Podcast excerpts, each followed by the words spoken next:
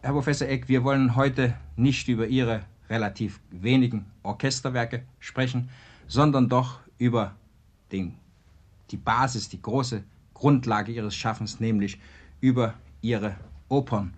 Und wenn ich Sie auch nicht interviewen möchte, sondern versuchen möchte, mit Ihnen ein Gespräch zu führen, so darf ich doch dieses Gespräch mit einer Frage beginnen. Sie haben sich alle Zeit mit einer ganz besonderen Entschiedenheit für die Welt der Oper ausgesprochen. Sie haben sie einmal eine zauberische Ungeheuerlichkeit genannt und damit genau einen Gegenpol zu dem berühmten Wort geschaffen, dass die Oper nichts anderes als ein besseres Seelensofa sei. Sie haben damit ein Bekenntnis zu dieser Welt abgelegt, wie es von den zeitgenössischen Komponisten kaum einer in dieser Entschiedenheit getan hat. Und hier einfach die Frage, warum? Ich finde, dass die Oper einer der letzten magischen Orte ist, die es überhaupt gibt.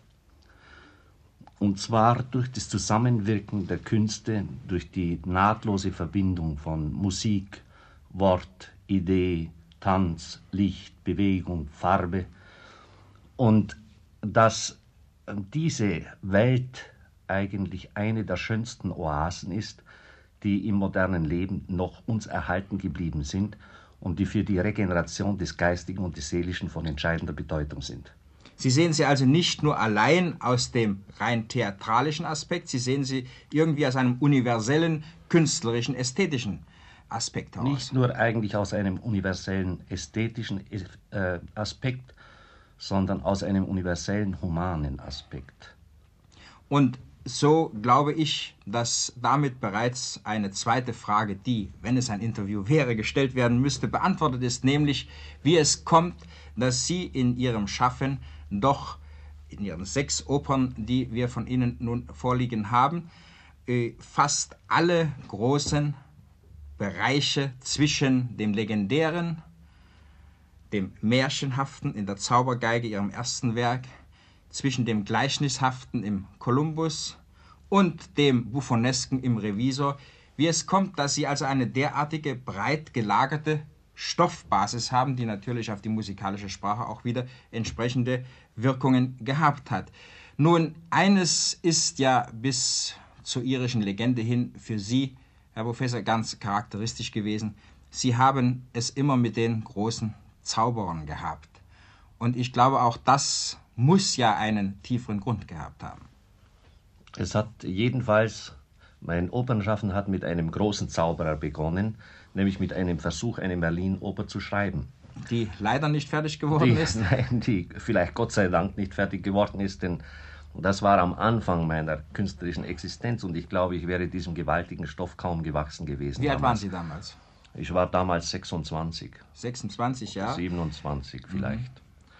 Und äh, ich habe dann äh, bei der ersten Oper, wie Sie ja wissen, nicht, ein, mich äh, zum, nicht zum Legendären, sondern zum Märchenhaften hingezogen gefühlt. Und das Märchenhafte ist ja eigentlich, wie soll ich sagen, ein modesterer Ausdruck des Legendären. Also Ihre Frage äh, nach der Breite des Opernschaffens und nach dem Wie und Warum ist damit ja gleichzeitig beantwortet. Es sind nur verschiedene Facetten, verschiedene Ausdrucksformen der gleichen Welt, etwas anderes ist es vielleicht mit einem so realistischen Stoff wie mit dem Revisor. Ja, mit dem Sie ja nun in gewisser Weise eine neue, einen neuen Abschnitt in Ihrem Schaffen äh, eingeleitet haben. Aber lassen Sie mich noch einmal zurückgehen zur Zaubergeige.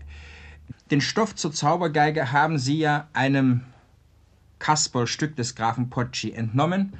Und äh, wie haben Sie diesen Stoff eigentlich nun kennengelernt? Ist Ihnen vor die Füße gefallen oder, oder wie, wie, wie sind Sie ausgerechnet bei Ihrem Werk, das ja nun, wenn ich es rekapitulieren darf, nach Ihren Arbeiten für den Funk, nach dem Kolumbus in seiner ursprünglichen Fassung und nach dem Oratorium Furchtlosigkeit und Wohlwollen kam, ganz anders geartete Stoffe.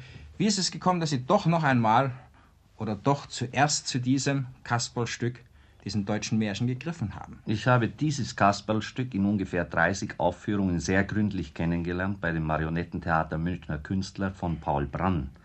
Ich habe eine Zeit lang, das mag vielleicht um, um die 30er Jahre gewesen sein oder auch Ende der 20er Jahre, die Musik gemacht, zum Teil, zum Teil arrangiert, zum Teil gespielt, zum Teil dirigiert. Also Bühnenmusik für diese Marionetten. Bühnenmusik für diese Marionetten. Und äh, dieser Stoff hat mich durch seine Unmittelbarkeit und seine Frische äh, schon damals sehr entzückt, als ich noch nicht daran dachte, eine Oper draus zu machen. Als meine Tätigkeit beim Rundfunk mit dem Herbst des Jahres 33 im Wesentlichen abgeschlossen war, jedenfalls diese Phase meiner Tätigkeit, äh, entschloss ich mich, eine Oper zu schreiben und bin auf eine ganz natürliche Weise eben auf diese Zaubergeige verfallen. Es ist also irgendwie die Erfüllung eines alten, lang gehegten künstlerischen Traumes, äh, die Sie sich nun für dieses erste Werk gesetzt haben. Nun, darauf folgte, wenn wir heute nun aus Anlass Ihres 60. ein wenig Ihre Werke Revue passieren lassen, zumindest die Opern und die Ballette, darauf folgte nun ein völlig anders gearteter Stoff, nämlich der Per Gint. Nun, Sie werden sicherlich mehr als ein Außenstehender, äh, auch wenn er mit Ihrem Werk sich verbunden fühlt und vertraut ist, wissen, dass zwischen der Zaubergeige und dem Pergint eigentlich gar keine so großen Unterschiede bestehen, als es vielleicht auf den ersten Blick zwischen einem Kasperlstück von des Grafen Pocci und einer Dichtung von Henrik Ibsen zu sein, vorzuliegen scheint. Ja, ich suchte damals nach einem Stück oder nach einem Stoff, der die Idee des Heimkommens, des Heimkehrens enthält. Und ich habe ursprünglich an ein chinesisches äh, Märchen gedacht und dann auch vorübergehend an eine verlorene Sohngeschichte. Und eines Tages fiel mir buchstäblich der Per Günd aus dem Bücherschrank in die Hand. Und äh, ich wäre ohne diesen Zufall vielleicht nie auf den Per Günd verfallen, denn das Stück in seiner literarischen Ausformung, Weitschweifigkeit, in seinem überlasteten Symbolismus hat mich eigentlich nicht besonders angezogen. Aber ich war an diesem Vormittag, an diesem bewussten, fasziniert von der Möglichkeit, von den Möglichkeiten, die dieses Stück eben für eine Oper eröffnet und auch von der Möglichkeit, äh, Ideen, die ich für im Augenblick für sehr entscheidend hielt, durch diesen Stoff auszudrücken. Also dieser Zufall war gewissermaßen die Initialzündung für eine sagen wir ruhig, äh, schöpferische Explosion, die sich in ihnen einfach aus der langen Stoffsuche heraus schon vorbereitet hatte. Und das ist einfach nur gewissermaßen der Kulminationspunkt dieses merkwürdigen, unbewussten Suchens und schon unbewusst, mehr oder weniger bewussten Ausformungsprozess gewesen ist, der sie also vorher bei der ganzen Stoffsuche beschäftigte. Herr Professor, da fällt mir gleich eine weitere, es ist wieder eine Frage, obwohl es kein Interview sein soll, eine weitere Frage ein. Wie sind Sie eigentlich im Allgemeinen zu Ihren Stoffen nun gekommen? Nun, ich kann das nur so ausdrücken, die Stoffe sind ja immanent da. Sie existieren ja im Bewusstsein eines äh, Komponisten oder überhaupt jedes gebildeten Menschen. Sie existieren ja. Man kennt ja eigentlich die Grundsituationen des Theaters aus zahlreichen Stücken, Stoffen, äh, Entwicklungen, Romanen und so weiter. Und äh, wenn die Absichten in eine bestimmte Richtung gelenkt sind, dann verfällt man eben auf einen dieser Stoffe, die einen schon längst beschäftigt haben und entschließt sich dazu. Nun haben Sie sich nach dem Per Gint äh, auch zu einem bereits vielfach, einem der meistgestaltetsten Stoffe der Theaterliteratur äh, hingezogen gefühlt, nämlich zur Gestalt des Don Juan, den Sie den alten Titel Juan von Zarissa gegeben haben. Sie haben daraus ihr erstes großes Ballett geschaffen, ein Ballett, was doch vielmehr eine, nun sagen wir ruhig, getanzte Oper gewesen ist. Aber auf den Juan von Zarissa folgte nun wieder ein völlig anderes Stück, nämlich die Circe. Ja, ich ja kann Ihnen das ganz genau erklären, wie das gekommen ist. Und ich möchte nochmals zurückgreifen auf den Johann von Zarissa. Damals bestand äh, die Möglichkeit für mich, für das äh, große Ballett der Berliner Staatsoper äh, ein Werk zu schreiben. Und ich war kurz vorher durch einen Besuch oder mehrere Besuche der Ballettabende der Großen Oper in Paris anlässlich der Pariser Weltausstellung eben von diesem Medium so fasziniert, äh, dass ich für dieses große Haus, für diesen großen Apparat mit allen Möglichkeiten eben den Johann von Sarissa geschrieben habe. Wie war das nun mit der Zirze? Ich erinnere mich noch wie heute an ein Gespräch äh, mit Clemens Krause über die Möglichkeiten der Oper eben an einem Haus wie an der Berliner Staatsoper. mit diesen äh, äh, wunderbaren Sängern, mit der Möglichkeit äh, der großen Chöre, der großen Entwicklung, der großen szenischen Entfaltung.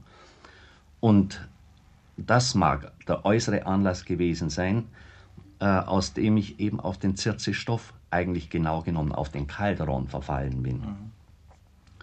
Der innere Anlass war wohl der, nicht wahr, diese, wie Sie schon sagen, äh, diese, dieser Zug zu den legendären Gestalten. Zu den großen Zauberern. Zu den großen Zauberern. Auf die Circe kam nun Abraxas. Abraxas kam nach Circe, ja. Abraxas, und hier haben Sie auf einen alten Ballettentwurf von Heinrich Heine zurückgegriffen und haben hier die Gestalt des Fausts gewissermaßen im Ballett der Gestalt des Don Juan folgen lassen.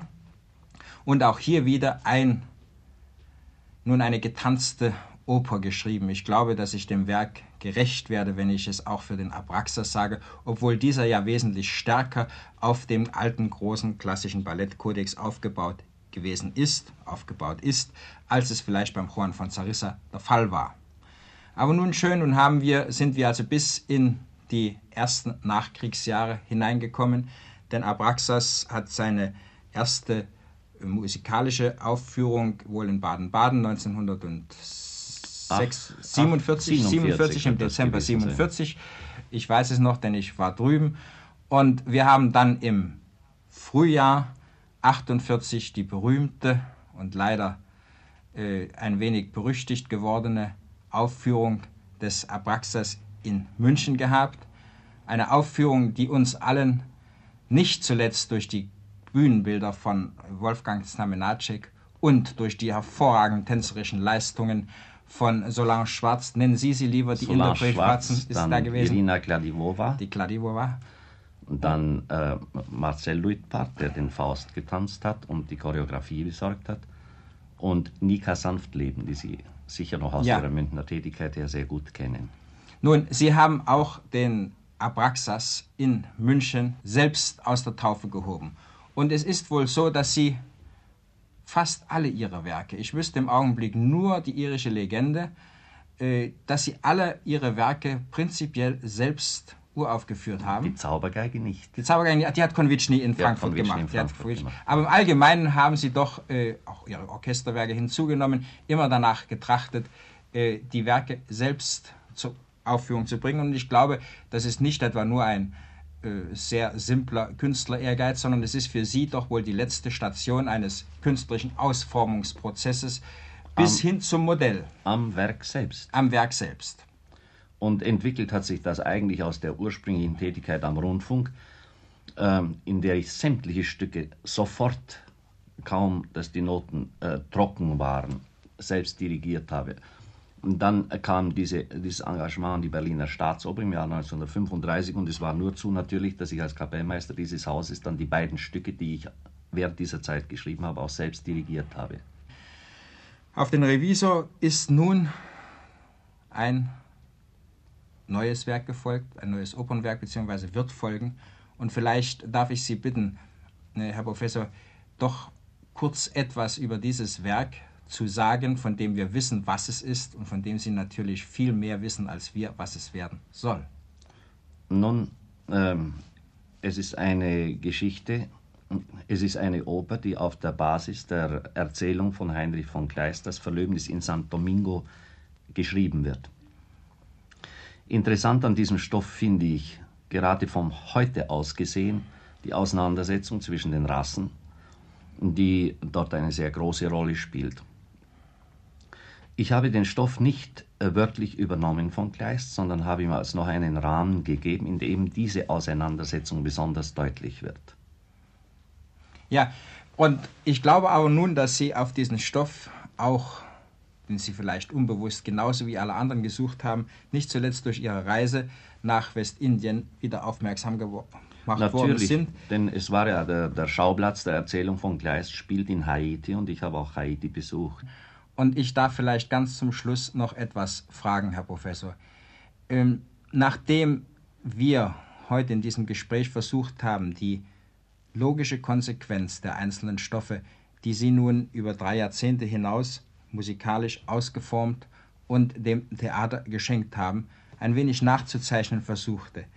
Glauben Sie, dass Sie etwas sagen können, wie es eigentlich nun, nachdem Sie den zauberischen Bereich doch weitgehend verlassen haben und in eine neue Epoche oder einen neuen Abschnitt, besser gesagt, Ihres eigenen Schaffens eingetreten sind, glauben Sie nun schon sagen zu können, wie es vielleicht irgendwie weitergeht? Das glaube ich nicht, denn der Berg, vor dem ich stehe mit dem Verlöbnis in San Domingo, der ist noch zu hoch, ich kann noch nicht drüber wegsehen. Aber ich finde, es ist ja eigentlich auch nicht sehr entscheidend, wie es weitergeht. Die Hauptsache ist, dass es weitergeht.